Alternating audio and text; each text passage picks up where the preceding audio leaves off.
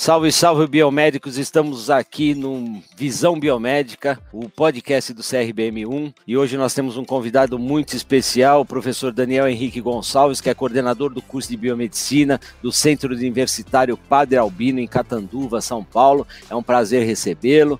Boa noite, Michel Santana. Salve, boa noite, bom dia, boa tarde a todos e vamos lá, mais um episódio do nosso podcast. Boa noite, meus amigos. Boa noite, professor Daniel. Seja muito bem-vindo. Boa noite, Luiz, Marcos, Michel. Boa noite, pessoal. Saudações biomédicas. Vamos então para o nosso quinto episódio do nosso podcast é Visão Biomédica. Boa noite, professor Daniel. Uma honra que você está aqui participando com a gente. Marcos, Michel, Daniel. E vamos que vamos. Daniel, um prazer receber você. A ideia de trazer você é para você mostrar o modelo de educacional que você desenvolveu na, no Centro Universitário Padre Albino, em Cantanuva. Então, queria que você se apresentasse para que todos te conhecessem e aí começar falando um pouquinho do, do seu trabalho no Centro Universitário. Boa noite a todos, é, biomédicos. É, para mim é um imenso prazer estar aqui com vocês, pessoas tão gabaritadas, tão inovadoras que traz dentro dessa visão nova, visão biomédica, uma ferramenta que nos possibilita conversar e estreitar caminhos e encurtar distâncias, né? Marcos, Luiz, Michel, Daniel, é um imenso prazer, né? Bom, meu nome é Daniel, professor Daniel, sou daqui de Catanduva mesmo, né? É, fui fazer faculdade em Ribeirão Preto e por coincidência o meu professor era o doutor Silvio Sec, o doutor Dácio Campos, a Silvia Zucchi, é, Jorginho. Então, tive bastante gente que pôde me encaminhar dentro da biomedicina, né? E hoje eu estou aqui em Catanduva, né, tentando trilhar um caminho, não sei se diferente, mas pelo menos coerente com aquilo que eu vejo com relação à formação do biomédico, né? Então, Hoje eu estou aqui em Catanduva, estou como coordenador do curso daqui de biomedicina de Catanduva e trabalhando que nem uns doidos para endireitar o, o que está torto. Isso é bom demais. O, não sei se vocês sabem, os amigos, o trabalho que o Daniel desenvolveu, eu queria que você falasse um pouquinho sobre a OSCE, o que é a OSCE, como vocês fazem a avaliação dos alunos, e um modelo muito interessante que eu pude participar, e participei desse processo, eu não, não me recordo se foi a primeira ou a segunda vez que eu participei, eu, o doutor Durval Rodrigues, é, conselheiro do CRBM1, participamos contigo a seu convite para observar o funcionamento da OSCE e achamos extremamente interessante e valioso para a formação do profissional. E hoje a ideia seria você contar um pouquinho dessa história e como as coisas acontecem é, nesse processo. Bom, Marcos, é, tudo começa mais ou menos assim, né? É, eu não entendia o porquê que a gente precisava ser avaliado de apenas uma única forma, né? Porque a gente sabe que avaliação é algo que vai te dar um retorno do que o aluno aprendeu. Então, ele é o nosso feedback, né? E eu ficava com a pulga atrás da orelha é, pelo seguinte: será que essa avaliação está sendo completa? Né? Porque dentro das universidades a gente é muito preocupado com aquilo que nós chamamos de competências, habilidades e atitudes, né? É, traduzindo isso, é, ficaria mais fácil a gente entendesse assim: a competência é o saber, a habilidade o saber fazer e a atitude o saber fazer bem, né? Então a gente tem que explorar esses três campos: o saber, o saber fazer e o saber fazer bem. Se possível, saber fazer muito bem, né? E dentro das formas de avaliações que a gente tinha ali no, no momento, seja por múltipla escolha, dissertativa, painel, apresentação de artigos, tal, eu comecei a olhar, eu e a Ana Paula Girol, a doutora Ana Paula Girol, né? Começamos a olhar com um pouco mais de carinho para uma prova, né? Um exame clínico objetivo estruturado que a medicina daqui de Catanduva já faz, né? Que é a OSCE, né? Falei assim, putz, Ana, por que, que a gente não pega essa estrutura que a gente já tem, essa expertise, e aplica dentro da, da biomedicina, né? E aí a Ana, começamos, sentamos um dia, conversamos sobre possibilidade de estações, adaptação de estações, e foi sendo construído, né? Bom, o, essa primeira é, é, é ideia do OSCE, ela deu muito pano para manga, né? Porque você imagina fazer uma prova onde o aluno iria passar por uma avaliação, onde ele estaria mimetizando algo que ele estaria praticando e realizando no dia a dia. Nossa, vocês não sabem a dor de cabeça que a gente teve com os alunos. Por quê? Ninguém gosta de ser avaliado. Ninguém quer ser avaliado. Falei assim, bom, então já que ninguém quer ser avaliado, esse OSCE vai fazer funcionar diferente. Esse OSCE não vai avaliar vocês, alunos. Vai avaliar os professores. o que eles estão ensinando. Aí eles toparam a ideia. Falaram, bom, se é para avaliar professor, a gente vai fazer o OSCE. Né? Boa sacada. E aí foi. E aí a gente começou a montar uma estrutura em que, obrigatoriamente, a gente tem que pegar e verificar se o aluno tem a devida habilidade, competência e atitude para realizar o OSCE. Bom, então, em cima disso, a gente começou a esquematizar algumas estruturas. Por exemplo, que foi aquelas estações que você viu, Marcos. Aquelas estações ali, ela estava na segunda edição do OSCE. Ah, e tá. nós conversamos exatamente para chamar o CRBM, porque a gente tem ideias em que isso pode alavancar um pouco a qualidade do nosso aluno que está sendo formado. Eu fiquei muito atraído quando vocês é, convidaram a gente, porque eu gostar, eh, quis ver como é que era esse processo e, e algumas coisas que eu notei é, quando nós participamos desse processo é, é, muitas habilidades de conhecimento das pessoas, né, do, do, dos acadêmicos e alguns pontos que hoje para a sociedade é, é extremamente importante, é como se portar junto com um paciente, né? Como você faz uma, uma avaliação, como você passa uma notícia para um paciente, como você faz uma abordagem técnica para colher uma material, sangue ou coisa que o valha. Então, isso daí, eu acho que esse, esse tipo de melhoria, é, é, é, isso é muito eficiente, né? Eu acho que você forma a pessoa com uma característica importante. Uma abordagem que eu sempre faço quando faço palestra é mostrar para o acadêmico como ele deve se comportar né? Porque hoje o mercado de trabalho ele, ele te dá oportunidades quando você é acadêmico e vai e vai é, buscar eh, se forma e vai buscar um emprego. Quando você vai buscar esse emprego, você fala assim, poxa, mas eu não tenho experiência. Isso é que a gente mais ouve, né? Eu não tenho oportunidade porque não tenho experiência, né? A pessoa tem que pensar assim, entrou no primeiro ano da faculdade de biomedicina, ele já é um biomédico que não pode trabalhar. Então, ele vai fazer o curso dele. Então, o que, que ele tem que fazer? Ele tem que ter foco. Ele tem que saber aquilo que ele quer fazer, ele tem que olhar o mercado para conseguir evoluir de, de, uma tal maneira que quando saia da faculdade já tenha uma, uma, uma situação confortável, né? Então aí hoje em dia o que, que a empresa busca? A empresa pega, olha o currículo fala, beleza, você ainda não trabalhou como biomédico, você estagiou, mas você fez algum trabalho social?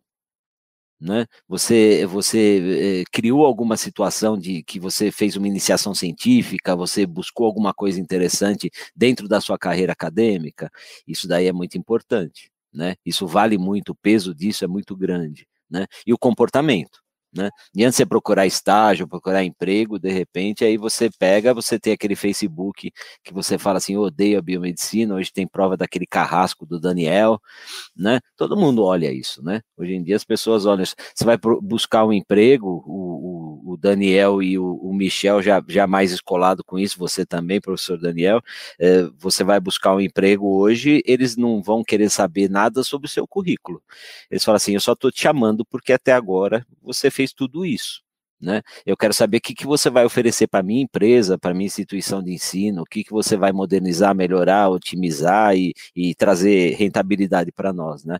Então, eu acho que esse tipo de formação é importante hoje em dia. O Luiz, acho que é o mais recente formado aqui de nós todos, né? Eh, fala um pouquinho aí, Luiz, o que, que você acha de tudo isso, do ensino novo? Depois eu quero conversar com o doutor Daniel, quero perguntar para ele eh, se a pandemia mudou a forma deles darem aula e como é que ele conseguiu sobreviver nesse problema todo que é o, o EAD, que, que na verdade era repulsivo para muitos e agora é uma ferramenta de trabalho, né? Fala aí, Luiz. Eu achei fantástico, eu não conhecia, né, até eu conhecer o, o Daniel sobre, sobre esse, esse sistema de ensino, o OSCE, realmente achei fantástico, porque né, eu me formei em 2017, é, felizmente também me formei numa, numa instituição que tinha muito essa cobrança prática, que foi na Universidade Fevale, no Rio Grande do Sul, onde acho que vocês conhecem, né? Quem era na época lá o meu chefe de, de setor era o Renato Minoso, presidente do, do, lá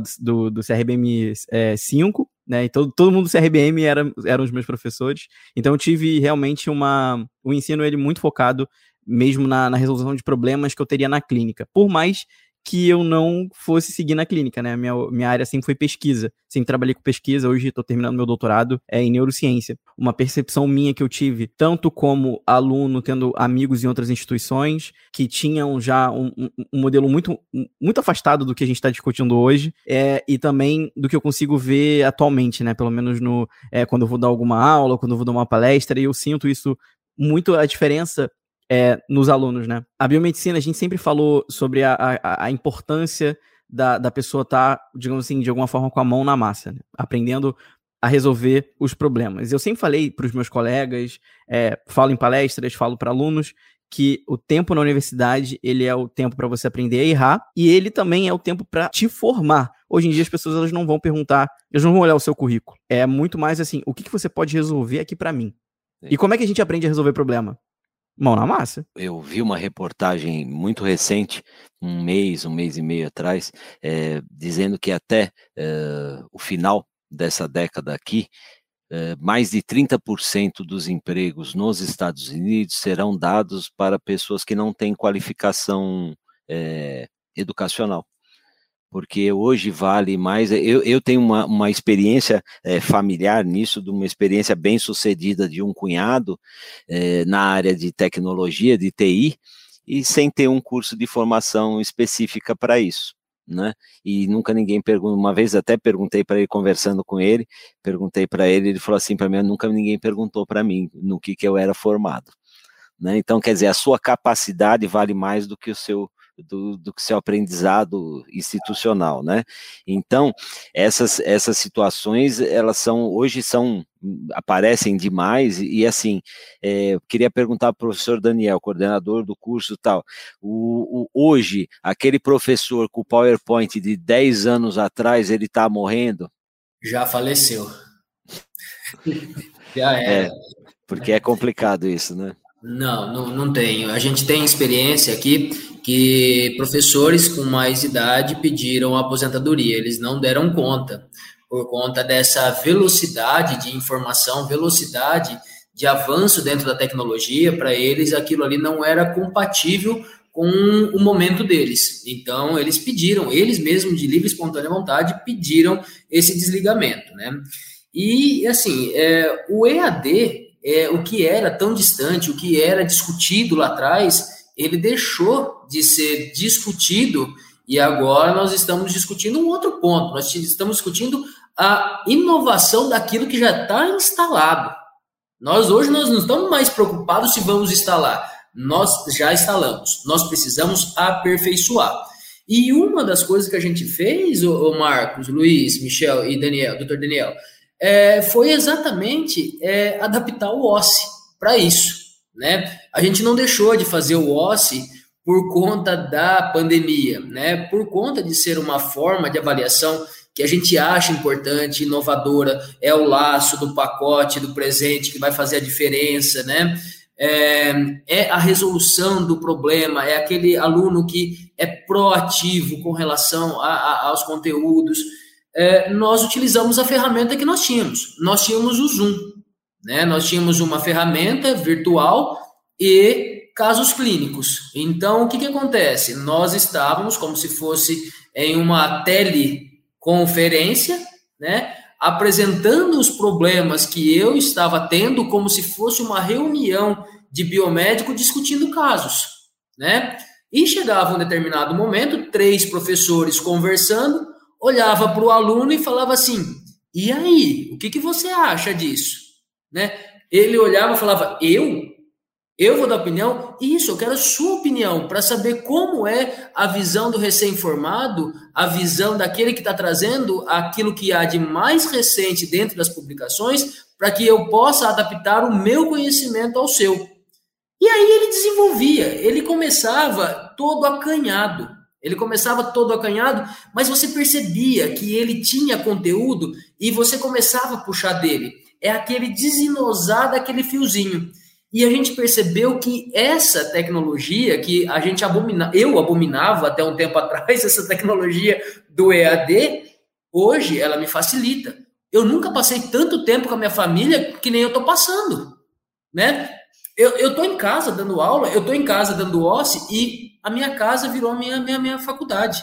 Mas, assim, eu assim, hoje eu vejo o, o EAD, o, o pessoal, é, como uma ferramenta que nós não podemos mais viver sem. Essa aula remota é algo que dispensa muitas coisas, né? Essa estrutura de sala de aula que nós temos, nós estamos potencializando para futuros laboratórios de estágio.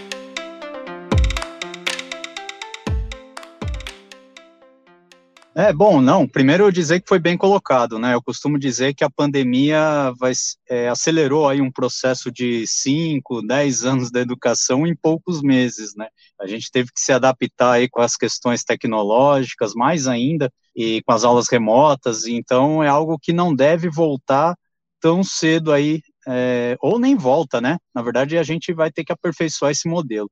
Mas, de qualquer forma, acho que a pergunta vale principalmente porque tem muitos ouvintes aqui do podcast que são alunos, e os alunos é aquela história, eles adoram pegar o, os nossos slides, as nossas aulas, os nossos conteúdos, decorar tudo e ir fazer uma prova. Né? E, e, isso é um vício que, na verdade, existe na educação, desde, obviamente, aí da, da parte da educação básica, né? E, e o OSCE, ou o OSC, até alguns lugares chamam de OSC e tudo, avaliam principalmente, como o professor falou, em relação à atitude, né?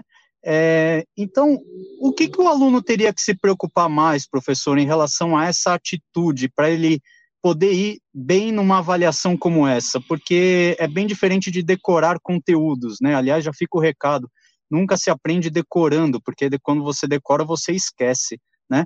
Então, como que é, o que, o, o que os nossos ouvintes aqui, estudantes, deveriam pensar quando ele vai ser avaliado pela sua atitude, porque no emprego ele muitas vezes é avaliado pela sua atitude, não só pelo seu conhecimento. Ô, Michel, excelente pergunta, né? É, você sabe que foi uma das coisas, uma das recomendações da doutora Andréia, da qualidade lá do CRBM, em que nós fizéssemos um feedback com mais eficiência. Lembra disso, Marcos?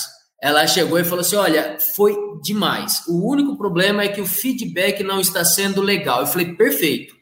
Vamos trabalhar em cima do feedback, né? E qual a importância desse OSCE nessa continuidade? Eu começo a direcionar meus alunos, ô Michel. Por exemplo, eu olho os resultados de cada Sim. aluno e dentro de cada estação eu tenho uma competência, uma habilidade, proatividade e atitude. Você vai falar assim, tá, mas proatividade e atitude é, não é igual? Não. Proatividade é a a forma com que ele interage com aquele com aquela situação, né? E de repente, dentro desse feedback, eu comecei a chamar individualmente os alunos e falar assim: "Olha, eu acho que você não tem jeito para análises clínicas. Você tem jeito para imaginologia. Eu acho que você não tem jeito, por exemplo, para imaginologia. Putz, por que, que você não parte de repente para citologia esfoliativa? Né? O que, que começou a abrir o meu campo né, de visão? Essas competências, essas habilidades que os alunos já traziam incutidas dentro da personalidade deles, e isso foi aflorando quando eles se mostraram. Né? Então, o OSCE, para mim, hoje, ele não é só mais uma ferramenta de avaliação, ele é uma ferramenta de condução mercadológica. Você sabe que uma, uma coisa que acontece, a taxa do, do, de habilitações do CRBM1 já está em 1,87, quer dizer, você tem quase para cada biomédico inscrito, ele com duas habilitações. Muitas dessas habilitações é, foram buscadas pela insatisfação na graduação. então faz análises clínicas na graduação, não se acha lá, vai procurar uma pós-graduação e vai vai fazer. A gente sabe muito bem que tem muito disso também, que sai da faculdade, não arruma emprego, faz pós, depois não arruma emprego, vai para o mestrado, doutorado, que é aquele acadêmico, é a profissão acadêmico. Ele vai ficar a vida inteira fazendo isso, ele, ele acaba ficando altamente titulado, professor doutor, quando vai trabalhar não tem experiência. Então, isso também não é bom, né? Mas eh, você vê, a taxa é crescente, nós vamos chegar próximos de, de dois num curto espaço de tempo. Né? Algumas habilitações mais é, modernas, assim, mais recentes, elas acabam favorecendo. O público feminino é muito grande na biomedicina, então a estética é atraente. Né? Então muitas pessoas querem buscar isso. E a pesquisa agora que deu, por incrível que pareça, nesse momento de pandemia, o Conselho de Biomedicina nunca cresceu tanto. Né? A quantidade de pessoas é, que buscam ou reativação do registro ou inscrição nova, nova inscrição, né? Por quê? Porque o mercado está muito aquecido para o biomédico, né? Só que esse mercado está querendo um profissional diferenciado. Nem sempre a pessoa tem isso para oferecer.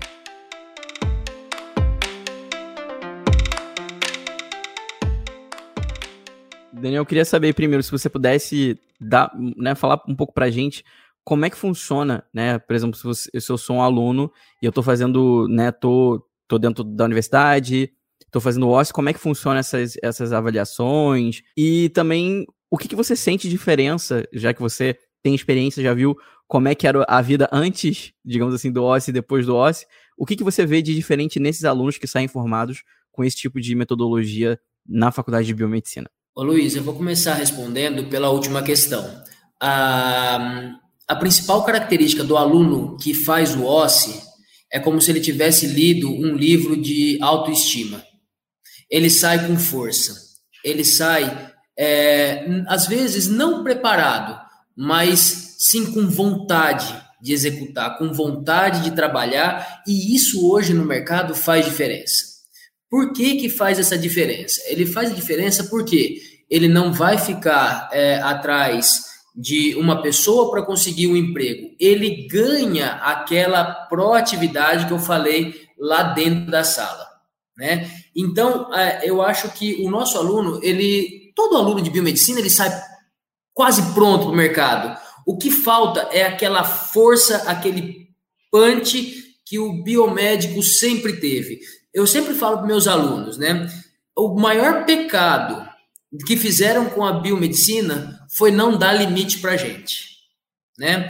E eu deixo os meus alunos à vontade. Eles chegam para mim e falam assim: Daniel, eu quero fazer isso, né? Depois do OSCE. Eu falo, legal, dou a mão para ele, vamos atrás de estágio. Aqui em Catanduva, para você ter uma ideia, a gente tem estágios em Ribeirão Preto, lá dentro de uma clínica de reprodução assistida, porque em Catanduva nós não temos. O aluno, depois do OSCE, chegou para mim e falou assim: eu quero fazer reprodução assistida. Eu falei, vamos lá, eu te ajudo. Ele fez três dias, desde o processo de retirada do óvulo até a implantação novamente, ele fez.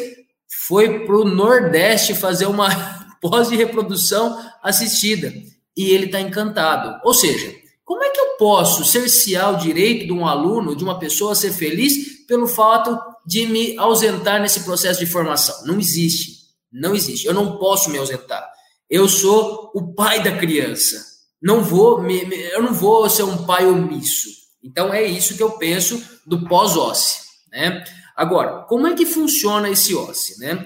Eu chego para o aluno e falo assim: bom, nós vamos passar por uma avaliação institucionalizada, ou seja, que já é de praxe da faculdade, da, da nossa instituição, em que você vai me trazer as informações de como os professores estão trazendo esse conteúdo.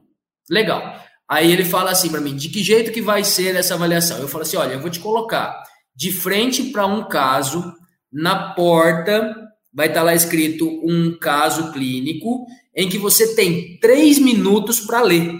Três minutos para ler aquele caso clínico e ir pensando em como resolver aquele problema. Ele tem 10 segundos da porta até a bancada. Então ele tem que treinar o cérebro a fazer sinapses. Você que é da neurociência sabe disso, né? Treinar fazer sinapse. Então, o que acaba acontecendo? Ele vai dar um jeito de ir maquinando, ele nem percebe que a gente está avaliando ele. Ele nem percebe. Ele chega ali dentro, ele tem tubos com sangue, um exemplo de bancada, tubos com sangue, um é, o caso clínico de em que ele quer saber se a criança que está sendo analisada é filho do casal. E ele tem que fazer o quê? Um teste de tipagem sanguínea. Só que o que, que acontece? Ele chega tão doido, tão doido, que ele pega e fala assim: é filho desse pai, né? E aí a gente pega e dá errado para ele. Aí ele vem desesperado, professor, por que, que eu não posso falar que ele é pai? Eu falo, porque teste de tipagem sanguínea não é concluinte para determinar a paternidade, ele é excludente. Né? Então, putz, ferrou, que não sei o que, e sai com luva, e aí o aluno, putz, esqueci a luva, tirar a luva. Tudo isso vai sendo tirado pontos dele, mas nós não informamos que é pontos dele nós informamos que é tirado pontos do professor. Então, aquele 70% que ele tirou do OSCE foi o 70% que o professor conseguiu passar para ele. Mas que ele precisa criar uma metodologia, o aluno criar uma metodologia, para que ele consiga absorver os outros 30 que ficou no ar. Eu nunca vou deixar a responsabilidade nem para o aluno e nem para o professor, Luiz. Isso depois vira um. Existem pesos diferentes, ou depois vira uma nota final, que vai ser a, a, a nota dela no final do semestre, ou isso soma com outras atividades? Ô Luiz, é, ainda não estamos colocando como nota é, em avaliação. Por que, que a gente não coloca como é, nota? Né? Porque essa obrigatoriedade ela acaba tirando um pouco da magia do OSCE. A gente deixa isso aberto. Né? A gente deixa aberto e pergunta para o aluno se ele quer que essa nota faça parte do conjunto da nota dele. Então, é, ele é um conteúdo que, assim, putz, eu não fui bem. Agora, agora você pega um aluno que não foi bem em uma disciplina, gabarita o OSCE. O que, que a gente pensa desse aluno? Será que ele não foi bem por uma dor de cabeça, por uma dor de barriga, ou não foi bem por conta de falta de conteúdo? Mas como que ele não foi bem por falta de conteúdo se ele gabaritou o OSCE? A gente deixa aberto para que ele possa escolher utilizar o OSCE ou não o OSCE na nota.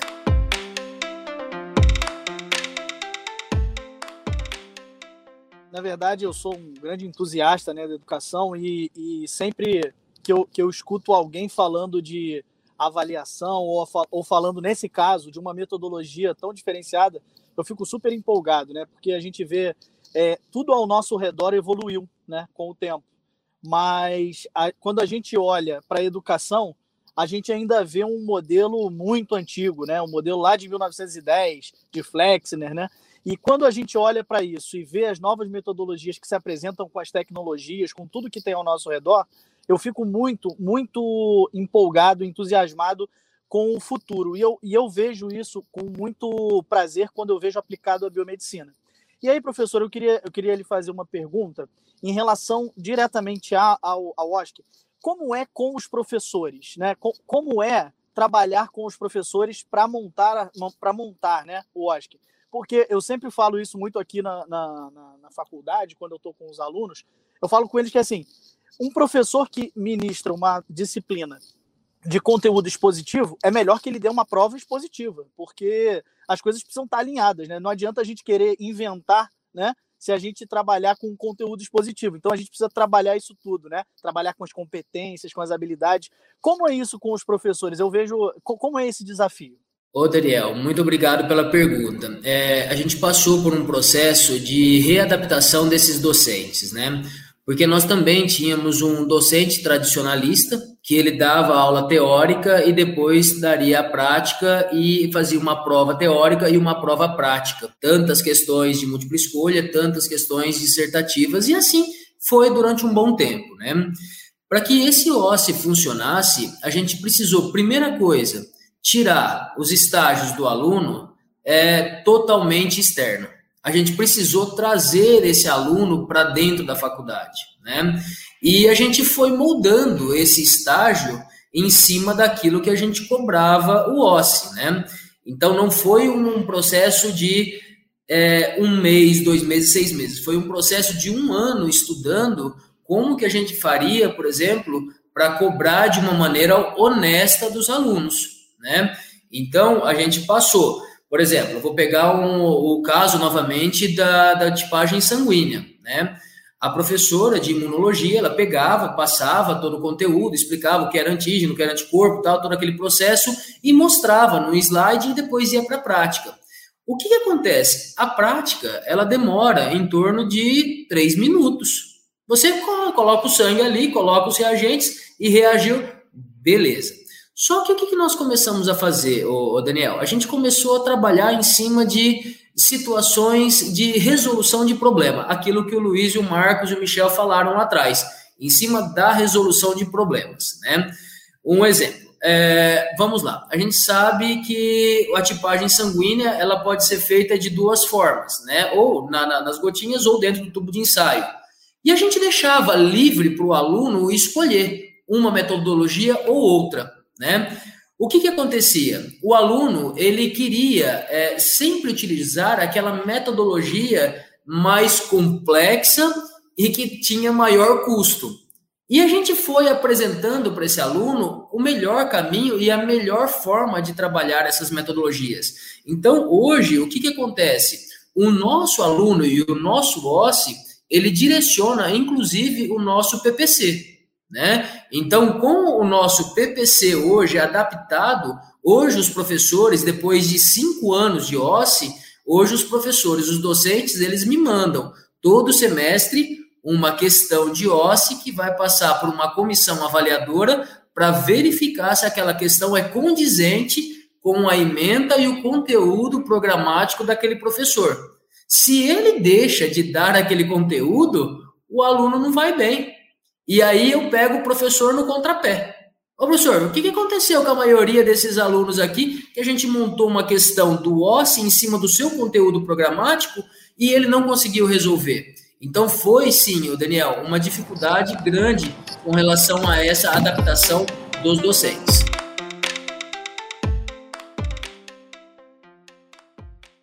Hoje o, o que eu, eu, falo um pouco de mercado assim por conta de ser um gestor, Michel também um gestor da, da área da saúde também. Hoje três uh, situações são são extremamente essenciais para um profissional bem sucedido, né? O autoconhecimento, a inteligência emocional e a flexibilidade. Você não acha que os cursos deveriam investir um pouquinho na inteligência eh, emocional, é uma característica de você mensurar e diferenciar os níveis de performance que esse aluno tem, que é o que você tá estava conversando com a gente. Você acha isso um item importante a ser avaliado? Perfeito, Marcos. Eu sempre digo, né? Isso não é pro meu, só para meus alunos, eu digo em casa para o meu filho, ele tem 13 anos. Seja inteligente, inteligente.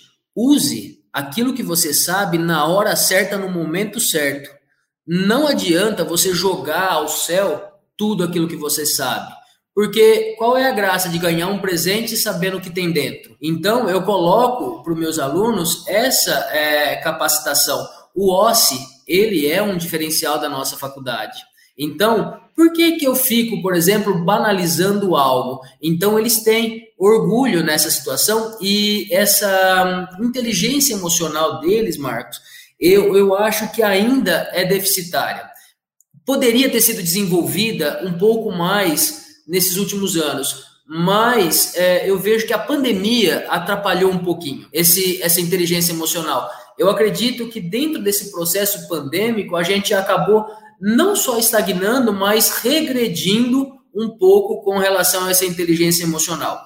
Eu estou dizendo isso pelo seguinte: é, eu dou aula para o ensino médio, né?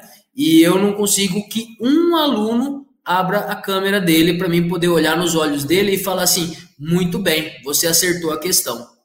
E isso para mim é triste. Mas, enfim, é uma situação que nós temos no nosso dia, o que eu acho difícil de mudar. Por quê? Porque está virando um vício. Antigamente, a gente tinha uma forma de desconectar da escola. A gente ficava dentro da nossa imaginação. Hoje eles desligam a câmera. Perfeito. Então, nosso papo muito agradável. Acho que vamos ter muito muitos outros papos para conversar com o professor Daniel. Eu queria agradecer muito a sua participação, Daniel, de grande valor para nós. Você passar um pouco da sua experiência e desse, dessa paixão que você tem pela educação. Isso é muito bonito de ver. Você ter, ter esse, esse compromisso social de formar profissionais da saúde bem formados, né? Isso é, isso é o principal é, para um, um, um, docente, né? Porque às vezes você é, tem uma, uma ligação com o aluno, depende do professor, lógico, que ele não consegue ter a dimensão de falar, eu vou colocar essa pessoa no mercado para tratar da minha família. não é? Então é um compromisso muito sério, né? Então eu queria ver as considerações finais do Michel. Ah, só mesmo agradecer, né? Eu acho que é importante até para os alunos que nos ouvem saber o quanto é desafiador avaliá-los, né? Porque a gente não quer formar um, um aluno, né? Eu sou suspeito porque também venho da área acadêmica.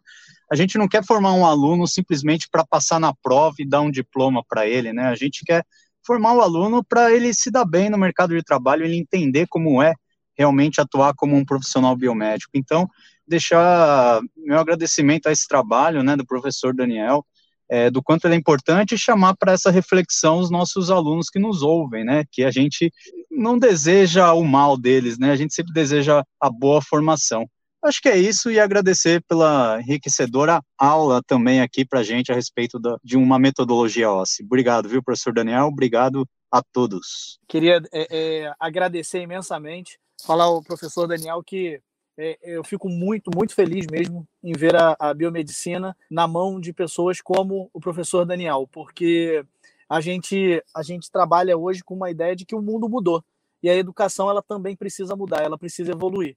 E esse trabalho que você desenvolve, sem dúvida nenhuma, é, é isso. É isso que a gente busca hoje para a formação do profissional biomédico de uma forma bem diferenciada. É isso que o mercado espera. Então, professor, mais uma vez, muitíssimo obrigado pelo bate-papo. Tenho certeza que esse bate-papo vai se prolongar, pessoas vão, vão lhe procurar, inclusive eu, porque sou um entusiasta do seu trabalho. Muito obrigado, professor. E agora, só para lembrar todo mundo que o Biomedicina Solidária está ativo aí, é um, um programa do Conselho Federal de Biomedicina para nós tentarmos ajudar algumas pessoas que precisam na pandemia. Se alguém quiser buscar alguma informação no site do CRBM1, existem informações, e no site do Conselho Federal também. Vale, vale a pena a gente doar um pouquinho do que a gente tem para ajudar alguém que esteja em dificuldade. Professor Daniel, muito obrigado pela sua participação. Esperamos que, eh, contribuições suas para próximos podcasts nossos e, e foi um prazer ter você com a gente, tá? Muito obrigado, boa noite. Eu que agradeço essa oportunidade, ela é de um tamanho imensurável para nós aqui de Catanduva, no interior do estado de São Paulo, né? Uma cidadezinha de 120 mil habitantes e assim, eu só tenho a agradecer mesmo e deixar só mais um recado para os nossos alunos. avaliação também é um momento de aprendizagem, né? Então, presta atenção, porque enquanto vocês estão sendo avaliados, vocês estão aprendendo. Abraço a todos, fiquem com Deus. Legal, um abraço. Boa noite, boa, boa noite, noite a todos. Boa noite, pessoal. Até boa noite, episódio. pessoal.